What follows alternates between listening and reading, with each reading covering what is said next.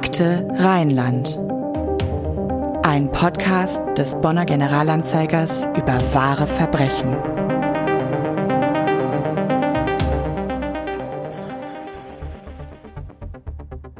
Eine Wahlkampfkundgebung der rechtspopulistischen Partei Pro NRW in Sichtweite der saudi-arabischen König Facht Akademie in Bonn-Lannesdorf war am Samstagnachmittag zunächst friedlich geblieben, weil es der Polizei gelang, die knapp 30 Aktivisten der Rechtspartei räumlich und optisch von rund 600 Gegendemonstranten zu trennen.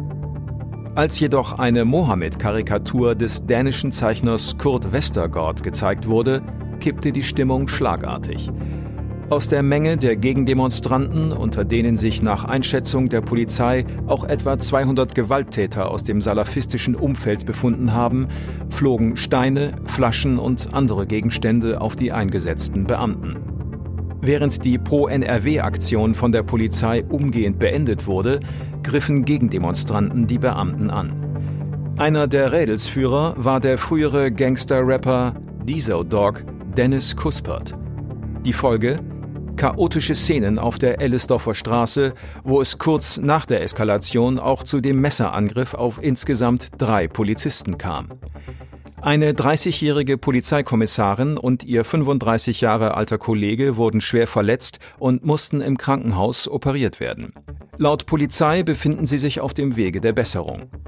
Die Bonner Staatsanwaltschaft ermittelt gegen den 25-jährigen Tatverdächtigen wegen versuchter Tötung. Eine Mordkommission wurde eingerichtet. Andere Gewalttäter schlugen mit Zaunlatten auf die Polizisten ein, die der Lage nur langsam Herr wurden. Einsatzwagen wurden ebenso beschädigt wie geparkte Autos. Insgesamt dauerte der Großeinsatz der Polizei in Lannesdorf bis in den späten Samstagabend. Von einer Explosion der Gewalt, wie wir sie lange nicht mehr erlebt haben, sprach Polizeipräsidentin Ursula Brohl-Sova am Sonntag auf einer Pressekonferenz. Auch die Einsatzleiter zeigten sich schockiert und sprachlos über das Ausmaß der Aggressionen, denen sich die eingesetzten Polizisten in Landesdorf ausgesetzt sahen. Herzlich willkommen zu einer neuen Episode von Akte Rheinland, dem Crime-Podcast des Bonner Generalanzeigers. Mein Name ist Anna-Maria Bekes und bei mir im Studio ist mein Kollege Andreas Deik. Hallo, liebe Zuhörer. Hier sprechen wir ja bekanntermaßen über wahre Verbrechen und Kriminalfälle aus Bonn und der Region und natürlich auch ihre Hintergründe. Und heute reizen wir das wieder einmal etwas aus, denn wir sprechen heute in erster Linie über eine Person, die zwar in der Tat Bezüge nach Bonn hat, die meisten dürfen aber sicher nicht als erstes an Bonn denken, wenn sie seinen Namen hören. Das stimmt. Der Name Dennis Kuspert bzw. Desodog ruft sicherlich erstmal andere Assoziationen hervor. Vielleicht habt ihr ja schon den Funk-Podcast Deso, der Rapper, der zum IS ging, gehört. Und falls nicht, es lohnt sich auf jeden Fall. Wir verlinken euch den Podcast auch mal in den Show Notes. Und beim Generalanzeiger ist der Name Dennis Kuspert oder Desodog definitiv auch seit langer Zeit geläufig. Und wir haben einen Kollegen, der sich mit Kuspert und mit der Szene, in der er sich bewegte, ganz besonders gut auskennt. Ja, mit uns im Studio ist auch der Rüdiger Franz. Hallo. Ja, herzlichen Dank. Schön bei euch zu sein. Ja, du warst ja schon mal zu Gast in diesem Podcast. Das war bei der Folge über die Bombe am Bonner Bahnhof. Die Folge heißt Terror am Hauptbahnhof. Das war Episode 2 in Staffel 3 und wir verlinken euch die Folge natürlich auch nochmal in den Show Notes. In dieser Folge damals haben wir ja auch schon mal ein paar der Themen gestreift, die wir heute auch noch ansprechen werden. Ganz genau, aber wir starten mal ganz von vorne. Rüdiger, wer war Dennis Kuspert? Ja, geboren wurde er als Dennis Mamadou Gerhard Kuspert am 18. Oktober 1975 in West-Berlin und zwar als Sohn einer Deutschen und eines Ghanars. Der Vater ist, nach dem, was man weiß, äh, kurz nach der Geburt, wenige Jahre nach der Geburt in sein Heimatland abgeschoben worden. Und äh, Kuspert hat deswegen seinen leiblichen Vater nie richtig kennengelernt. Es gab dann einen Stiefvater, der später ins Spiel kam, ein amerikanischer Soldat, zu dem das Verhältnis eher schwierig gewesen sein soll. Wo genau in Berlin ist Dennis Kuspert denn groß geworden? Aufgewachsen ist er in verschiedenen Stadtteilen Westberlins. Und seit äh, seiner Jugend wohnte er in Kreuzberg, konkret im Kiez rund um das Cottbusser Tor, auch besser bekannt als Cotti. Wer die Gegend kennt, weiß, dass sie heillos verbaut ist, um nicht zu sagen etwas verwahrlost. Man kennt dort vielleicht die Hochbahn, die schmucklosen Hausfassaden und die vielen Dönerbuden. Also ein sehr quirliger Kiez, der natürlich auch Beliebtheit hat, aber eher auf jeden Fall eine arme Gegend. Und auch die Drogenszene ist da ja sehr groß Ganz genau. in Cotti, ne? Ja, ganz genau. Er bewegte sich ja damals da schon in einem Umfeld. Ich sag mal, das war jetzt nicht unbedingt bestrebt, ihn auf den sogenannten rechten Weg zu bringen, oder? Ja, ich glaube, der Weg war in diesem Umfeld möglicherweise auch etwas vorgezeichnet. Er ist jedenfalls schnell in Kontakt zu dieser äh, sogenannten Gangkultur geraten und hat dann als Jugendlicher bereits auch seine Karriereanfänge im Bereich der Kleinkriminalität an den Start gebracht. Das Strafregister weist aus dieser Zeit. Diebstahlsdelikte, Gewalt, Drogengeschichten, Waffenbesitz, Fahren ohne Führerschein, also im Grunde das kleinkriminelle Strafregister rauf und runter auf. Bis dann mit 15 Jahren der erste Raubüberfall, also schon das erste Kapitaldelikt folgte und das auch eine Vorstrafe zur Folge hatte. Man sagt in der Szene so ein bisschen, dass sowas auch der sogenannten Street Credibility dient, um sich im Umfeld, im sozialen Umfeld in der Szene dann eben auch Anerkennung zu verschaffen. Es folgte dann mit 18 Jahren ein 14-monatiger Aufenthalt in einem Resozialisierungscamp in Namibia. Ja, diese Resozialisierung, die hat aber anscheinend nicht so richtig gut funktioniert. Dennis landet dann mit Mitte 20 erstmals im Gefängnis. Das ist richtig. Im Gefängnis war er übrigens insgesamt rund drei Jahre, wenn man alle Haftstrafen zusammenzählt. Und äh, um das Jahr 2000 ist er dann tatsächlich wegen schwerer Körperverletzung und anderer Delikte erstmals eingefahren. Er war dann auch einige Jahre später für einige Monate in einer geschlossenen psychiatrischen Anstalt Später kamen noch Geschichten dazu wie Verstöße gegen Bewährungsauflagen. Insgesamt ist er dem Vernehmen nach bis zum Jahr 2012 14 Mal erkennungsdienstlich durch die Polizei behandelt worden. Wir sind ja heute auch unter anderem deshalb hier, um zu verstehen, wie Kuspert zu dem geworden ist, was er geworden ist. Wie beschreiben ihn denn seine Wegbegleiter von damals? Was war das für ein Typ? Also hier kann man natürlich nur ein Bild zusammensetzen aus Informationen aus zweiter, dritter Hand. Was allerdings offenkundig scheint, ist, dass er so ein bisschen den Typus verkörperte, harte Schale, weicher Kern. Er wird also durchaus als guter Kerl, als gutherzig und äh, der nette Kumpel von nebenan beschrieben. Nicht ohne dabei natürlich auch durchaus von einer handfesten Ansprache oder dergleichen abzusehen. Er hat sehr schnell die Rolle angenommen eines Kümmerers, eine Art Aufpasser im Kiez, hat also auf seine äh, jüngeren Geschwister aufgepasst oder auf andere jüngere Leute und dann eben auch ein entsprechendes Standing im Viertel gehabt. Auffallend ist auf jeden Fall auch noch seine positive Ausstrahlung auf Frauen, sowohl während seiner Jugend als auch später in den Reihen des islamischen Staates und der ganzen Propagandamaschinerie ringsum. Da ist er offensichtlich bei den weiblichen Anhängern der Szene sehr gut angekommen, was auch unter anderem dazu führte, dass er aus mehreren Beziehungen drei Kinder in Deutschland hinterlassen hat. Im sogenannten Kalifat soll er dann ebenfalls weitere Kinder gehabt haben. Und für besondere Schlagzeilen, das will ich vielleicht an dieser Stelle noch erwähnen, äh, sorgte der Fall der FBI-Dolmetscherin Daniela Green, die nämlich verliebte sich bei Videokonferenzen in ihn, schmiss ihren Job, reiste heimlich nach Syrien und heiratete Kuspert. Später kehrte sie dann reumütig zurück und wanderte zwei Jahre in Haft. Das ist eine ziemlich irre Geschichte, aber in dem Funk-Podcast, den ich eben schon erwähnt habe, da kommt ja der Bruder auch zu Wort von ähm, Dennis Kuspert und der ist also immer noch voller Bewunderung für seinen großen Bruder. Also der hat da schon Spuren hinterlassen und das muss natürlich dann gerade für die Familie oder auch für enge Freunde ein ja, besonders harter Schlag gewesen sein, da diesen Weg zu beobachten.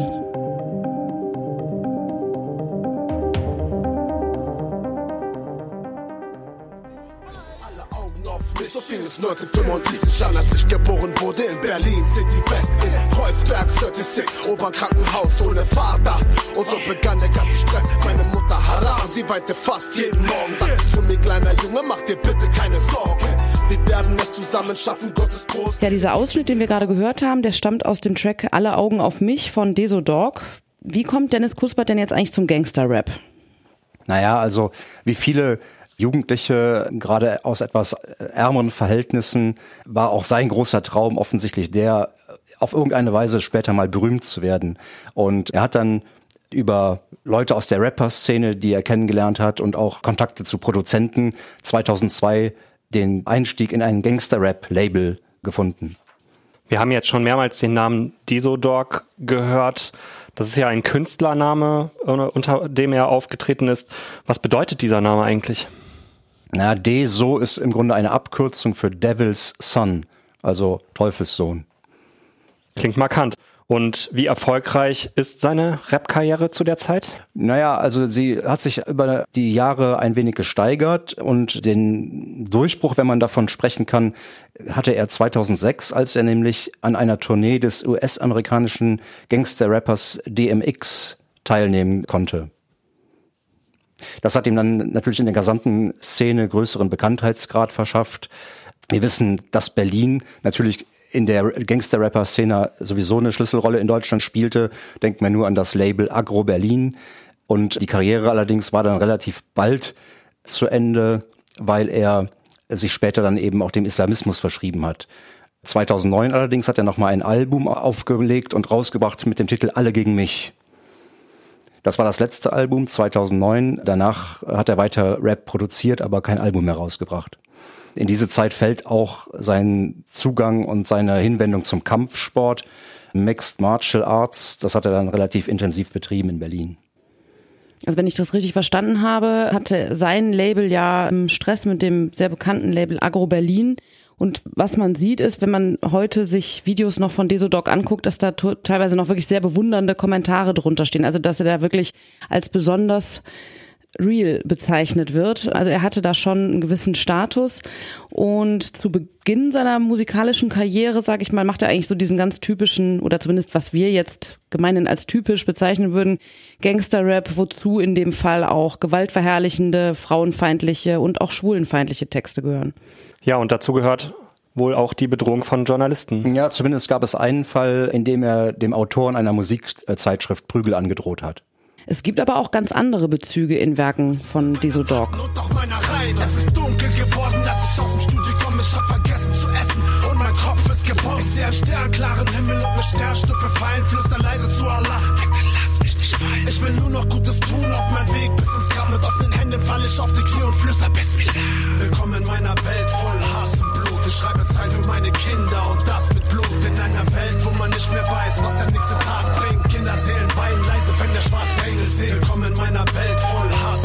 Also das Video Willkommen in meiner Welt äh, mit sehr starken Bezügen zum Islam kann im Grunde als erstes extrovertiertes Bekenntnis zum Islam von Desodok gewertet werden. Das war 2007, ja. Ja, wenn man an seinen religiösen Werdegang denkt, dann ist so der Name Devil's Son ja besonders ironisch, sage ich jetzt mal. Hat er sich davon eigentlich jemals distanziert?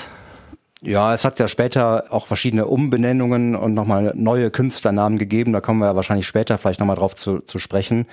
Was man weiß, ist, dass er als Jugendlicher durchaus schon am Islam interessiert war und dass er sich in seiner Zeit als Rapper auch immer mehr der Religion zugewandt hat. Über das Jahr 2007 und Willkommen in meiner Welt hatten wir ja schon gesprochen. Und in dieser Zeit präsentiert er sich zunehmend als gläubiger Moslem und beschreibt beispielsweise den Islam und Allah als Halt und Stütze.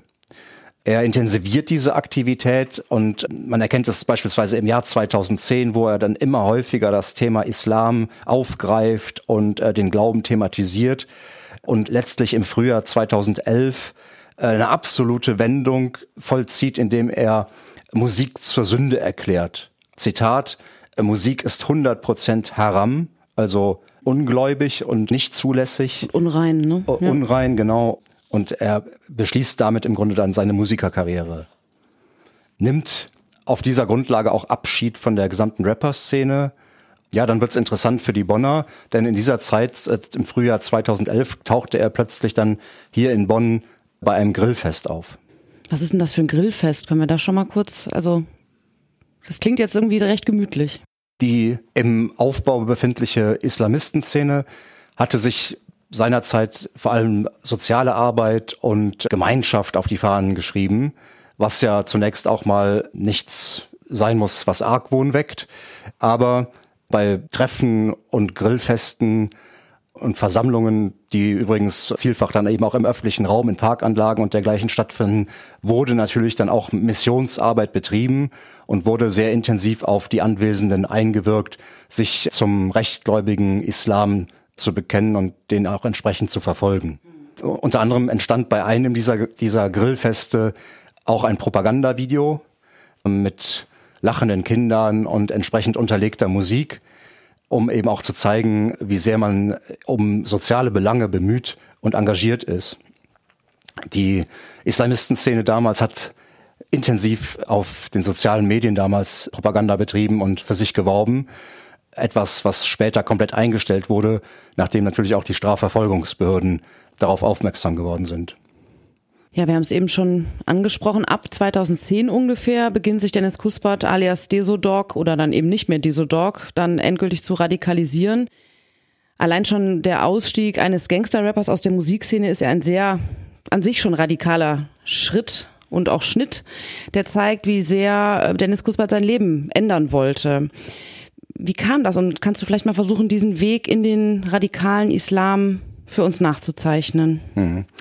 Ja, da kam eines zum anderen. Nach außen sichtbar war bemerkenswert, dass sich Diso Doc ab 2010 plötzlich Abu Malik nannte, sich also quasi einen religiösen äh, Kämpfernamen, Kampfnamen äh, gegeben hat und äh, später selbst von dem einen oder anderen Erweckungserlebnis berichtete, beispielsweise von einem schweren Autounfall, der ihm als dem Suchenden die Augen geöffnet habe auf dem Weg zu Allah. Er ist dann in Berlin als Straßenprediger in Erscheinung getreten und fing dann auch an, rund um den Cottbusser um das Cottbusser Tor, also den Cotti, Religionspolizei zu spielen. Gleichzeitig gab es natürlich dann auch Kontakte in die gut vernetzte Szene, unter anderem ins Rheinland zu, zu dem Prediger Pierre Vogel. Die beiden sind dann in einer für die Szene zentral bedeutsamen Moschee in Neukölln, der Al-Nur-Moschee, auch gemeinsam aufgetreten. Vogel hat sich natürlich dann gerne mit Desodoc als, als Promi geschmückt, was er, wovon er später dann allerdings auch nichts mehr wuss, äh, wissen wollte. Also es gibt äh, ein Video im Internet, das kann man sich noch angucken, wo Pierre Vogel mehr oder weniger weit von sich weist, Kuspert wirklich näher gekannt zu haben. Kannst du mal kurz erklären, was das heißt, dass er Religionspolizei gespielt hat? Was, was hat er da Leute auf richtige Verhaltensweisen seiner Meinung nach hingewiesen, oder? Genau, also äh, das Stichwort äh, Haram und Halal ist ja äh, schon gefallen und es ging dann darum, im Viertel nach dem Rechten zu sehen, dass sich gerade jüngere Leute oder auch Frauen so verhalten, wie es den radikalen Muslimen als angemessen erschien und, und der Religion angemessen erschien. Ja. Also zum Beispiel westliche Kleidung oder fehlendes Kopftuch oder die äh, nicht die richtige Musik und solche Sachen gehörten natürlich damit rein. Mhm. Du hast jetzt gerade gesagt, Pierre Vogel hat sich ja dann später sehr von Dennis Kuspert distanziert. Tatsächlich haben sie aber ja anscheinend 2010 gemeinsam eine Hatsch nach Mekka gemacht. Mhm. Richtig. Und bei dieser Hatsch sind sie sich offensichtlich zumindest derart näher gekommen, dass sie auf dieser Grundlage dann auch für Islamseminare in Deutschland geworben haben und dass dieser Kontakt zur, zur Organisation, der, die, die von Pierre Vogel repräsentiert wurde, nämlich die wahre Religion im Rheinland durchaus intensiviert wurde.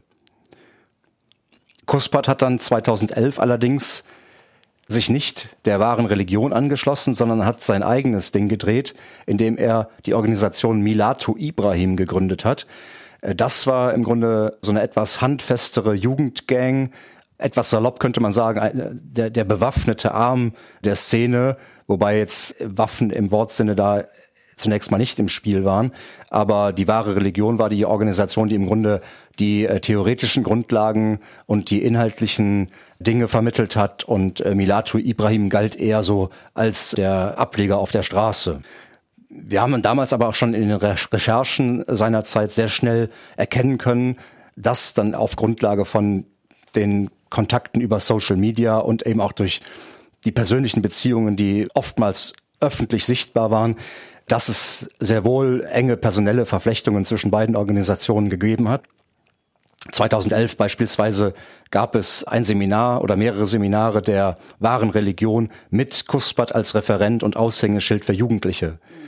Kuspert hat gerne vermittelt, er als einstmals äh, krimineller Gangster-Rapper habe erst durch den Islam auf den rechten Weg gefunden. Mhm. Das war quasi sein Narrativ dann. Ne? Mhm. Und die Beziehungen ins Rheinland, das würde ich an dieser Stelle gerne noch erwähnen, waren dann so intensiv, dass beispielsweise am Silvestertag 2010, 2011 in Mayen, also an einem kleinen, mehr oder weniger unspektakulären Ort, ein Islamseminar der wahren Religion stattgefunden hat, wo Dennis Kuspert der Stargast war. Mhm auf andere Art und Weise hat er Musik dann eigentlich ja fortgesetzt in seinem Leben, nämlich durch diese Naschids, die er gesungen hat, also islamistische Kampfgesänge, als wiederum dann Abu Malik. Kannst du zu diesen Naschids was sagen? Was ist das? Naschids sind wie Musikvideos, die meistens mit martialischen, heroischen, pathetischen Bildern unterlegt sind. Später beispielsweise von Originalschauplätzen des Bürgerkriegs in Syrien oder auch im Irak und die gleichzeitig dann, was die Musik betrifft, eine religiöse Message vermitteln, allerdings technisch und musikalisch so aufbereitet, dass sie gerade für Jugendliche interessant sind. Du hast eben schon angesprochen, einige dieser bekannten Islamisten sind doch sehr zu Hause in NRW offensichtlich in dieser Zeit. Oder im Rheinland, mhm. genau gesagt. Ja, das ist viel schon auf, dass das Rheinland plötzlich äh, neben Berlin zu so einem zweiten Hotspot wurde, was auch mit verschiedenen Umzügen von Hauptprotagonisten zu tun hatte. Also einer war beispielsweise Mohamed Mahmoud, der eigentlich aus Österreich stammte und dann sich von Wien über Berlin nach Nordrhein-Westfalen auf den Weg machte. Und auch äh, Kuspert hat Berlin irgendwann äh, den Rücken gekehrt und äh, ist ebenfalls in Richtung NRW aufgebrochen. Äh, 2012 galten als Wohnsitze Solingen, Bonn und das Städtchen Erbach in Hessen. Und in Solingen ist dann auch Ende 2011 die Milatu Ibrahim Moschee gegründet worden. Du hast gerade von starken Bezügen ins Rheinland gesprochen und auch das Stichwort Bonn ist gefallen. Hat Kuspert selbst hier auch gewohnt? Ja, zumindest zeitweise. Erste Bezüge zu Bonn gab es eigentlich schon viel früher. Es gibt da ein legendäres Video, das 2008 zwei Gangster-Rapper unter sich zeigt. Da traf im Rahmen einer RTL 2 Reportage Desodoc auf den Bonner Khatar. Das Ganze fand in Berlin-Kreuzberg unter großem Hallo statt. Aber was jetzt die islamistischen Betätigungen angeht, fing das vor allem im Jahr 2011 an intensiver zu werden. Da war Kuspert mehrfach zu Gast bei besagten Grillfesten und auf Islamseminaren in Bonn. Und ein Propagandavideo Arbeite für Allah und sei standhaft entstand Mitte 2011 auf genau so einem Grillfest. Ich meine, es war in Bonn-Tannenbusch. Dabei wurde beispielsweise schon auf den Krieg im Nahen Osten und die dortige Situation verwiesen und es wurde ganz klar dazu aufgerufen, gegenüber den Ungläubigen standhaft zu bleiben. 2012, davon gingen seinerzeit jedenfalls die Sicherheitsbehörden aus, hat Kuspert dann auch eine Zeit lang fest in Bonn gewohnt, war auf jeden Fall nachweislich mehrfach in Bonn zu sehen. Kannst du vielleicht in zwei, drei Sätzen unseren Zuhörern erklären, warum Bonn so ein Anziehungspunkt für Islamisten war und vielleicht auch ist? Also eine Schlüsselrolle wird hierbei immer der König Facht Akademie zugeschrieben, einer saudischen Schule, die eigentlich als Schule für Kinder gedacht war, die Bonn nur vorübergehend besuchen, Stichwort Diplomaten. Diese Schule hat sich dann auf Grundlage des Wahhabismus, also der saudischen Aus Auslegung des Islam, zunehmend radikalisiert, was ihr unter den radikalen äh, Muslimen einen entsprechend guten Ruf äh, beschert hat. Eine Theorie geht einfach dahin, dass diese König-Facht-Akademie ein Magnet für diese Szene war und bestimmte Teile und Gruppen dieser Szene dann einfach aus diesem Grunde überhaupt nach Bonn gezogen sind. Das ist eine Theorie. Ergänzend muss man dazu sagen, dass die Akademie inzwischen geschlossen ist und es sie so nicht mehr gibt. Ja, man muss allerdings auch sagen, dass die Verantwortlichen in der Königfacht-Akademie sich immer klar von radikalen Tendenzen distanziert haben. Ja, wir haben es gerade schon gehört. Dennis Kuspert hält sich dann 2012 zumindest regelmäßig in Bonn auf, wohnt wahrscheinlich auch vorübergehend in Bonn. Und dann kommt der Mai 2012 und da passiert ja eine ganze Menge in der Salafistenszene in NRW und auch in Bonn. Bevor wir dazu kommen, erklären wir aber nochmal, was Salafismus überhaupt ist. Das nordrhein-westfälische Innenministerium begründet die Verfassungsfeindlichkeit von extremistischem Salafismus wie folgt. Extremistische Salafisten verstehen die islamische Religion als Ideologie und die Scharia als gottgegebenes Ordnungs- und Herrschaftssystem. Demokratie ist in ihren Augen eine falsche Religion. Gesetze können der salafistischen Ideologie zufolge nur von Gott kommen, Prinzip der göttlichen Souveränität, und niemals vom Volk. Die Volkssouveränität als wesentliches Element der Demokratie westlicher Prägung ist demnach unvereinbar mit dem religiös argumentierenden Salafismus. Vertreter dieser Ideologie behaupten, dass alle gesellschaftlichen Probleme nur durch eine uneingeschränkte Anwendung von Koran und Sunna sowie eine entsprechend strikte Ausrichtung des Lebens gelöst werden können. Dazu zählt die konsequente Anwendung der Scharia nach salafistischer Auslegung. Sie fordern eine rigide Trennung von Mann und Frau, nicht nur in der Moschee, sondern insgesamt im öffentlichen Raum. Eine gemeinsame schulische Erziehung von Jungen und Mädchen wird grundsätzlich abgelehnt. Sie grenzen Frauen auf den heimischen Bereich ein. Berufstätigkeit von Frauen wird ebenso abgelehnt. Frauen sollen sich ganz auf den Haushalt und die Kindererziehung konzentrieren. Sie sind nach diesem Wertebild nominell gleichwertig, aber keinesfalls gleichberechtigt. Die gewaltorientierten Salafisten innerhalb dieses Spektrums propagieren offen den Dschihad, also den heiligen Krieg der Muslime gegen Ungläubige, im Sinne eines bewaffneten Kampfes und Märtyrertums. Ihre Vorstellungen von einem islamischen Staat stehen in einem diametralen Widerspruch zur freiheitlichen, demokratischen Grundordnung in Deutschland und Europa. Ja, wir befinden uns im Mai 2012. Was ist da alles passiert, Rüdiger? Der Mai 2012 war, man kann sagen, der Monat der Straßenkämpfe, in dem Salafisten durch offene Gewalt aufgefallen sind.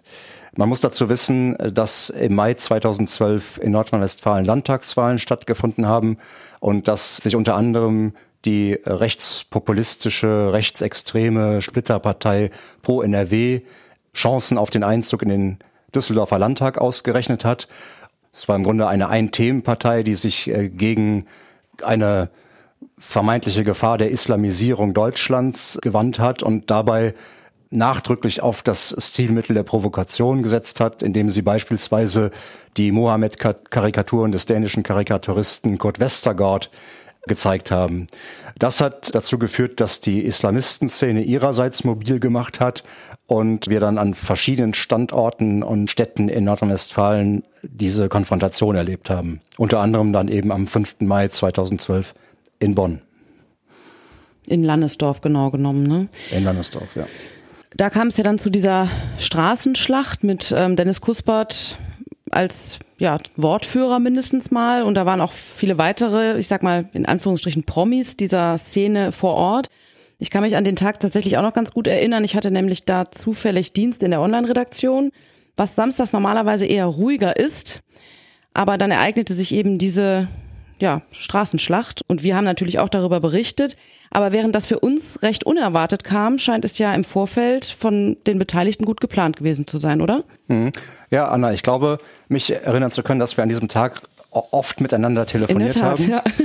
Und als Anhänger von Fortuna Düsseldorf erinnere ich auch gern daran, dass an diesem Nachmittag der erste FC Köln wieder einmal in die zweite Bundesliga abgestiegen ist. Ja, das hast du beim letzten Mal ähm, auch schon. Das ist aber nicht als Gehässigkeit gemeint, sondern parallel dazu fand auch noch rein in Flammen statt. Was unterm Strich bedeutete, Bundesliga-Spieltag, letzter Spieltag der Saison, Großveranstaltungen. Die NRW-Polizei war einfach an verschiedenen Schauplätzen im Einsatz und gefordert. Und äh, das war auch ein Punkt, der dann später in der Einsatzkritik, in der Manöverkritik später eine Rolle spielte, ob die Einsatzkräfte in Landesdorf vor Ort überhaupt ausgereicht haben. Denn die Szene hat eindeutig vorab im Internet mobilisiert, nach dem Motto, kommt nach Bonn und positioniert euch gegen die Ungläubigen. Und äh, mittendrin, und ich sehe noch vor mir, Dennis Kuspert mit Kopftuch und einer amerikanischen Tarnjacke. Im Kampfmodus.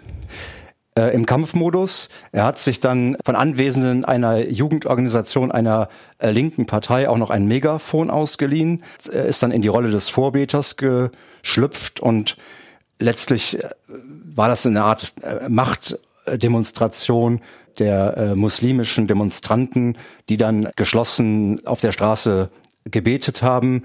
Kuspat war der Wortführer, der äh, Regie geführt hat mit Megafon und beispielsweise an die Geschwister im Islam die klare Ansage gemacht hat, solange die Pro-NRW-Leute keine Karikaturen zeigen, bleiben wir ruhig. Wenn die Karikaturen hochgehen, wissen wir alle, was wir machen, jeder für sich und alle zusammen. Dieses Zitat habe ich mir damals aufgeschrieben, anhand auch von Videos, die vor Ort gemacht wurden und äh, die Worte sind so gefallen. Und die wussten ja im Grunde ganz genau, dass die Karikaturen hochgehen würden, oder? Also.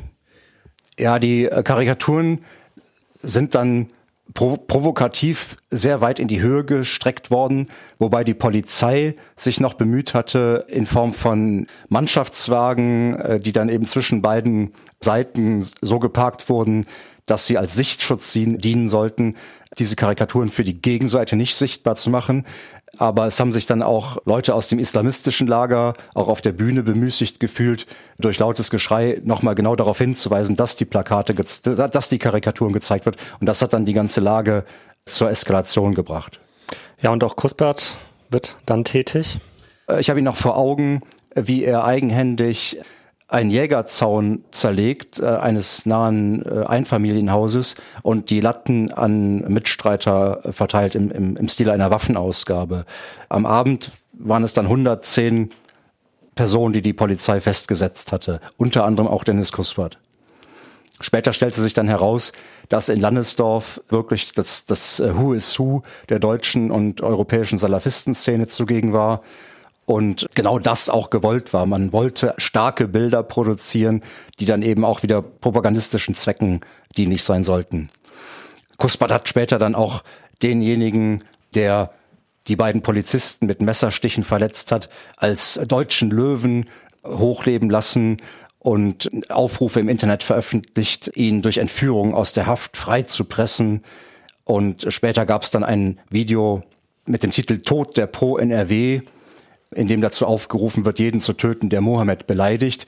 Übrigens, das ist etwas, was dann im April 2013 nochmal eine Rolle spielt, als nämlich tatsächlich versucht wurde, den Vorsitzenden dieser Partei umzubringen. Und, und zwar durch ein Quartett, das allerdings kurz vor der Ausführung der Tat aufgeflogen ist und geschnappt wurde und sich dabei wiederum herausstellte, dass einer der vier Beteiligten derjenige war, der äh, wenige Monate zuvor am Bonner Hauptbahnhof eine, einen Sprengsatz deponiert hatte, der aber nicht explodiert ist.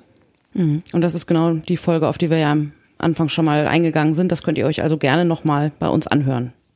Genau. Und aufgrund dieser Extremsituationen, also öffentliche Straßenschlachten mit in einer Stadt wie Bonn an einem Samstagnachmittag zwischen Muslimen und der Polizei, sowas wollte natürlich der, der deutsche Staat nicht, äh, konnte er nicht auf sich sitzen lassen. Damals war äh, Hans-Peter Friedrich von der CSU Innenminister und hat hier also mit, mit der entsprechenden Härte dann auch reagiert. Und äh, es folgten dann noch im Mai 2012 Großrazzias in ganz Deutschland. Im selben Monat wurde die Vereinigung Milatu Ibrahim verboten und äh, die Szene wich dann spürbar und erkennbar aus. Äh, in Gestalt einer Ausreisewelle in Richtung Nordafrika. Äh, damit haben sich eine ganze Reihe Protagonisten dieser Szene der Verhaftung entzogen.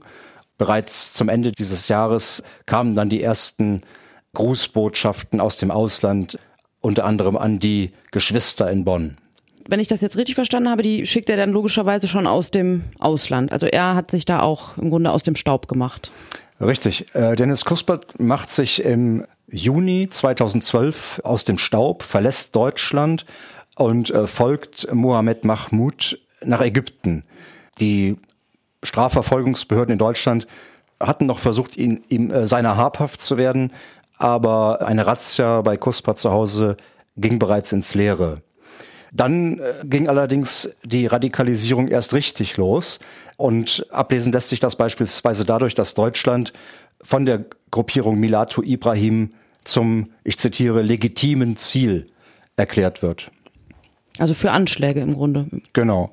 Kuspert erklärte dann 2012 im Juni, er werde sein Leben Allah widmen und macht dann solche Aussagen wie, erzieht eure Kinder zu Löwen, macht sie zu Mujahedin. Deutschland ist ein Kriegsgebiet.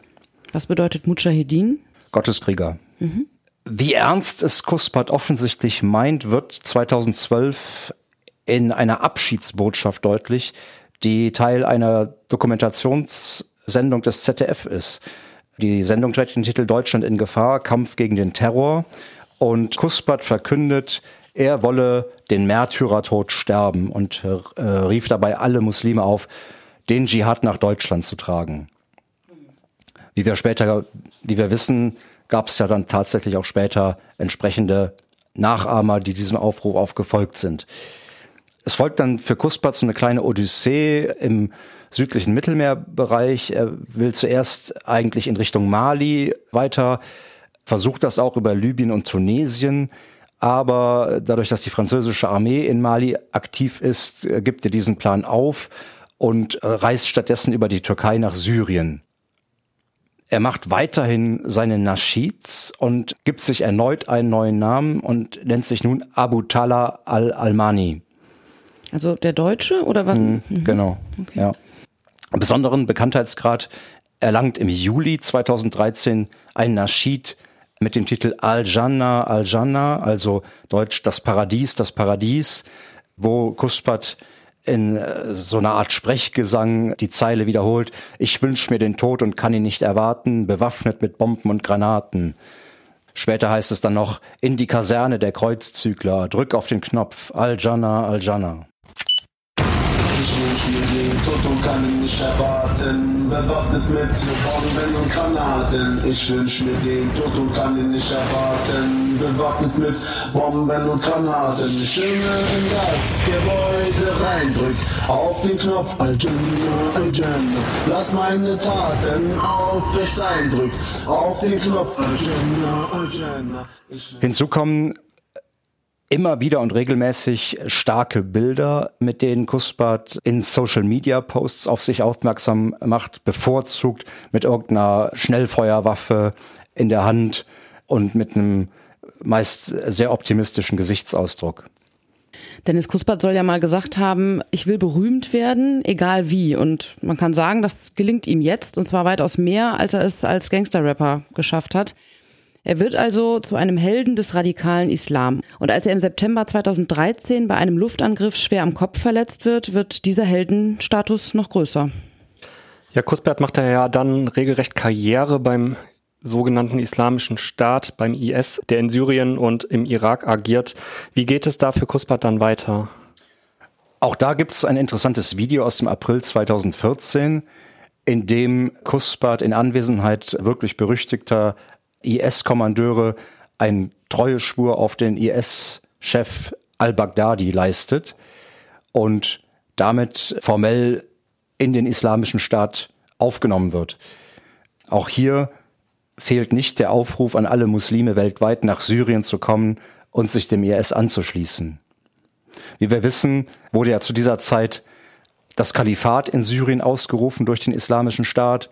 Das waren die Monate von denen der ein oder andere vielleicht noch die Bilder vor Augen hat, wie der islamische Staat in, in Syrien und im Irak mächtig Raumgewinne äh, erzielt und im Grunde über hunderte Kilometer plötzlich weite Landstriche zu beherrschen scheint.